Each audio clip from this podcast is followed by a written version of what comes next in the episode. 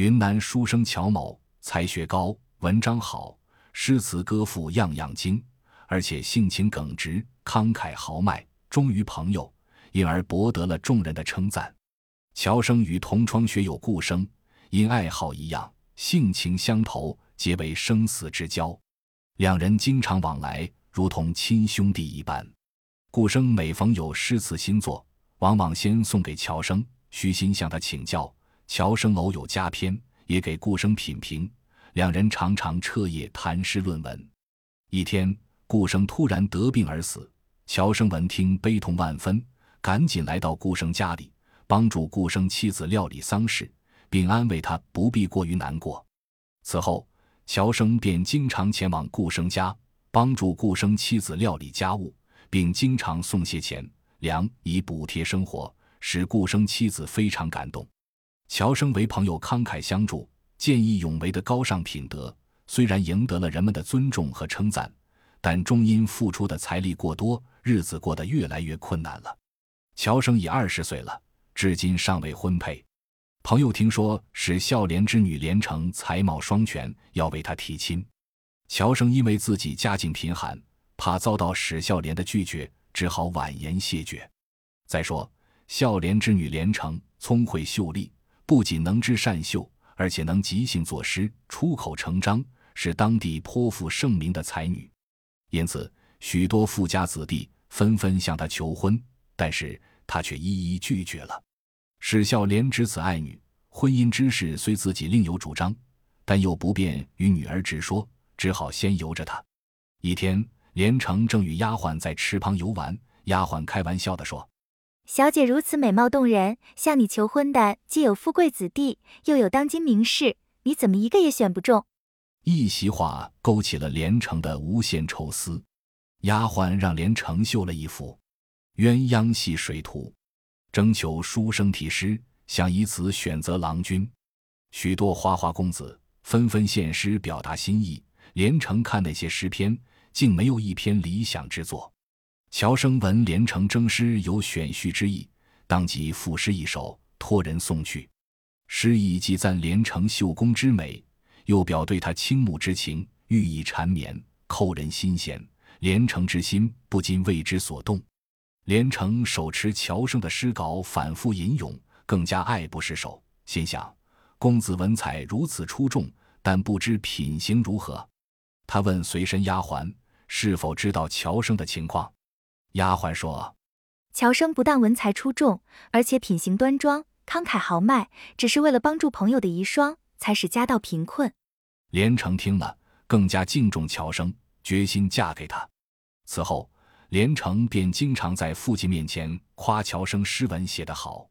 史孝廉明知女儿选中乔生，但嫌他家境败落，不能门当户对，就装聋作哑。默默无言。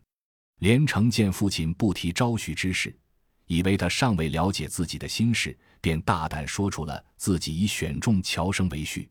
父亲听后说：“那乔生家贫如洗，我们岂能和这样的人家做亲？”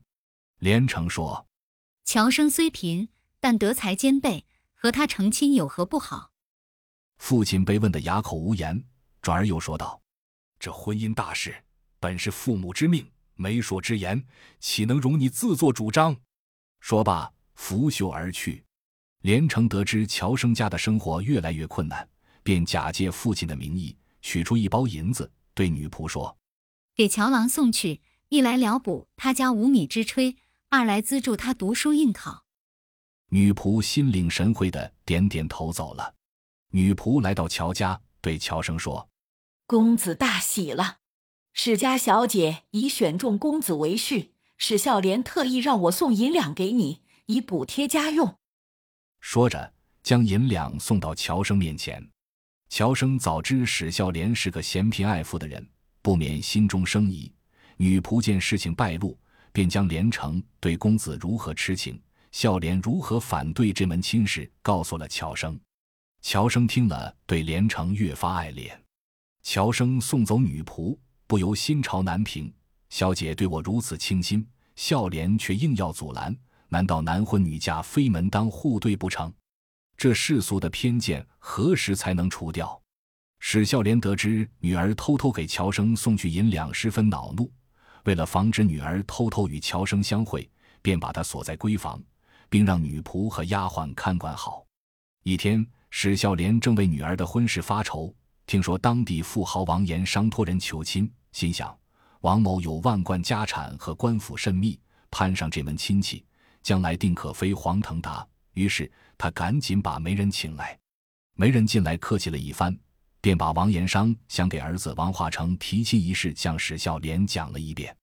史孝廉闻听，不和女儿商量，当即答应了这门亲事。连城得知父亲将自己许配王化成，犹如晴天霹雳。他恨父亲看管森严，不能和公子相会，更恨父亲嫌贫爱富，不顾女儿的心愿。他思前想后，绝望至极，气得病倒在床。史孝廉以为女儿是装病威吓，并不理他。不料连承服了三个月的汤药，病情不但未愈，反而越来越沉重了。史孝廉见女儿气息奄奄，整日昏昏欲睡，不省人事，一时竟不知如何是好。恰巧有一位老僧云游到此，自言能驱除百病，起死回生。史孝廉得知，忙把老僧请到家中，给女儿看病。老僧诊八脉，说：“这病倒也好治，但需青年男子胸肉一钱，合药作饮，定能药到病除。”史孝廉一听，别的药都好说，唯有这男子胸肉，有谁肯舍得割呢？史孝廉转念一想，也许未婚女婿王化成听说他未婚妻病危，会来帮助的。想到这里，他便让人去请王化成。盐商之子王化成。本是位花花公子，对连城并无诚意。他听来人说要割胸肉作为药引为连城治病，笑道：“史孝廉真是异想天开，那小姐的命竟这等值钱。”说罢，把来人赶了出来。史孝廉对王化成十分气恼，出于无奈，只好向那些富贵子弟求援，并许下诺言：谁能救活我的女儿，就把女儿嫁给谁。那些公子哥儿竟没有一个舍得割自己胸肉的。乔生听说连城病危，早已心急如火，心想：即便连城不嫁给我，只要我能把她救活，我也心甘。于是他急忙来到了史孝廉家。乔生见了老僧，说明来意。老僧劝道：“割肉可要受苦的，请公子三思。”乔生爽直地说：“莫说割一点肉。”就是以生命换取小姐病愈，我也心甘情愿，绝不后悔。说罢，乔生当场脱掉衣衫，手持利刀，把牙一咬，割下了胸肉一块，递给老僧。乔生的伤口虽然疼痛难忍，但他并不叫苦。老僧深受感动，当即从行囊中取出金创药，为乔生敷上。那伤药十分灵验，一会儿便止血去痛，转眼间伤口愈合。乔生谢过老僧，便告辞了。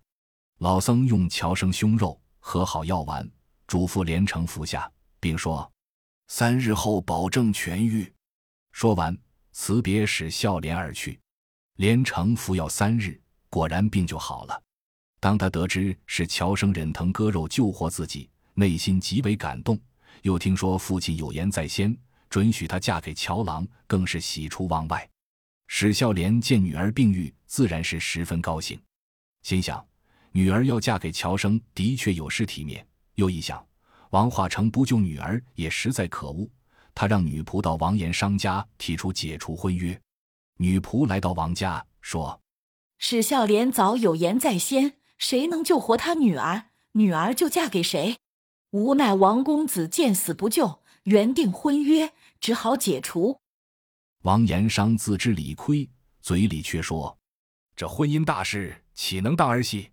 女仆走后，王延商心想：史孝廉之女乃绝世美人，这门婚事正是门当户对，我岂能容他轻易将婚约解除？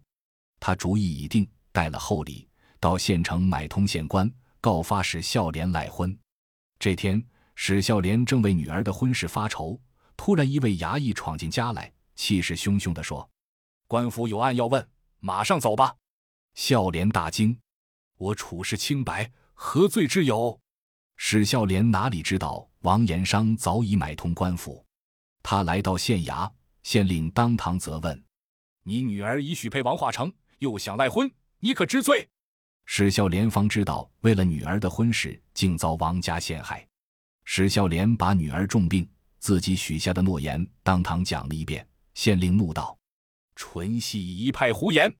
再要狡辩，定当遭受皮肉之苦。”史孝廉在重压之下，只得同意将女儿嫁给王化成。史孝廉回到家里，暗想：“我已答应女儿嫁给王家，可是乔生救女，我也有言在先。两家相比，还是不能得罪王家。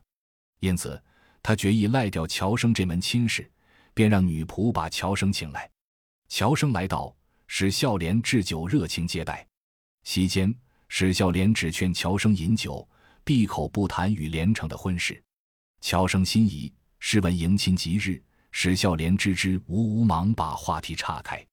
酒过三巡，史孝廉拿出白银百两，送到乔生面前，说：“承蒙公子搭救小女脱险，感恩不尽。为了报答公子相救之恩，特备薄礼，以表寸心。”乔生见史孝廉不提他和连城的婚事，反赠银两，便开门见山的直接问道：“岳父打算何时给连城筹办喜事？”史孝廉说。小女早已许配给王公子了，一女岂能嫁给二夫？乔生见史孝廉公然违背前盟，愤然说：“我所以自愿割肉来救令爱，是为了报答知己，而你却背信弃义，自食前嫌。难道我是卖肉的吗？”说完，拂袖而去。连城听说父亲赖婚，非常气愤，立即写信给乔生。书中写道：“郎君才华盖世。”家人自不难寻，我身染重病，自知最多活三载。公子何必为我耽误青春？乔生读罢来信，不觉泪流满面，当即回信说：“我众小姐得，非爱小姐貌，今生不能相会，来世定结同心。”女仆见乔生和连城彼此痴情，深受感动，说：“公子与小姐这样情深，你们彼此见一面，或许小姐病情就会好转的。”公子大喜，当即和女仆约定与小姐相会的时间。女仆回来后，将此事面告小姐。她知道父亲不会让她轻易出外，便让女仆骗史孝廉说：“小姐病重，需要去观音庙烧香还愿，方能医治。”史孝廉信以为真，忙让女仆领女儿去还愿。第二天一早，女仆领连城来到观音庙前，连城看见乔生。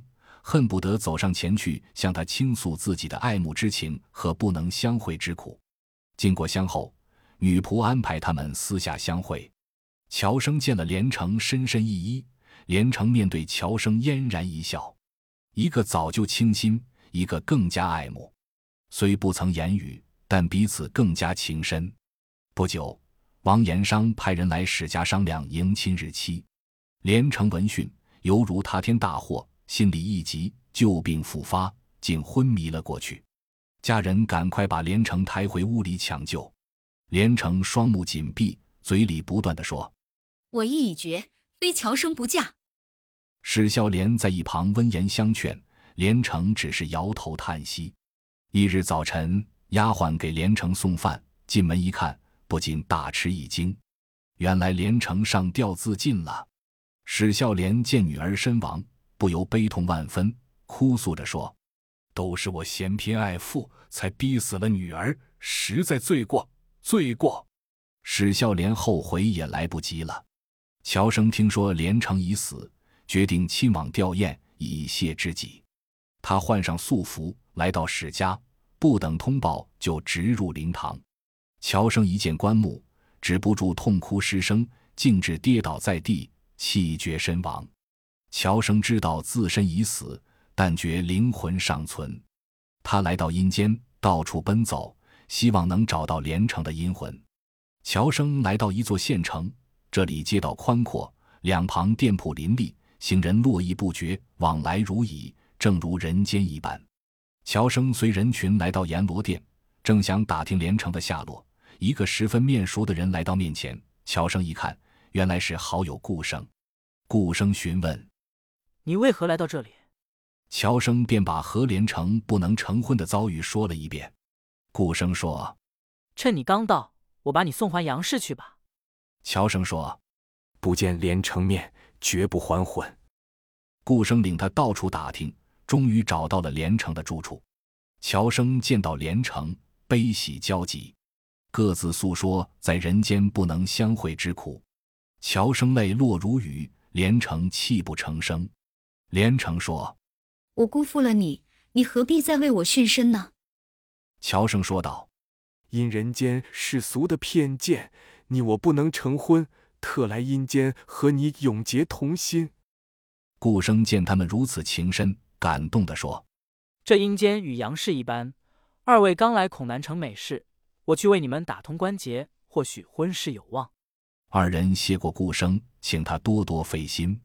第二天，顾生特来贺喜，二人正要询问，顾生说道：“我将你们彼此相爱。”身未成婚的苦衷告诉了英司，英司大受感动，已疏通好各处关节，送你们还魂杨氏，结成婚配。两人感激的谢过顾生，转眼间来到人间。连城说：“我回家还魂，王家定去取闹，不如先将我的遗体移到你家才好。”乔生觉得此话有理，便领连城向自己家中走去。两人来到家里，乔生先把连城藏在密室。然后便向自己的遗体扑去，乔生两臂一伸，打个哈欠，叫声：“渴死我了！”这一来，把家中守灵的人吓了一跳。一位看护老人见乔生死后三天重新复活，又惊又喜，忙烧姜汤给他解渴定神。乔生醒来，把和连城在阴间的情况讲了一遍。老人连夜告诉史孝廉，说连城与乔生在阴间成亲。如能将连城遗体运到乔家，连城便能复活。史孝廉听了十分高兴，满口答应。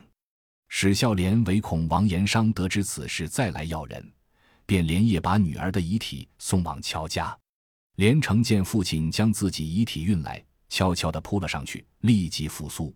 史孝廉和邻人十分害怕。连城见状，说道：“父亲不必害怕，我不是已经又活了吗？”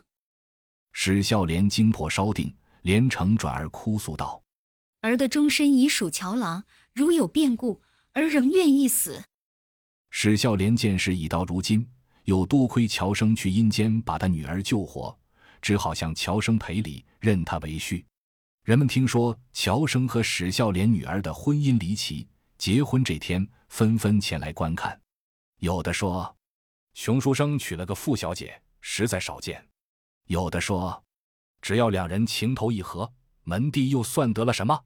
婚后，连城料理家务，能织善绣；乔生专心攻读，文采大进。夫妻互敬互爱，从此他们两世姻缘的爱情故事，成为人们传颂的佳话。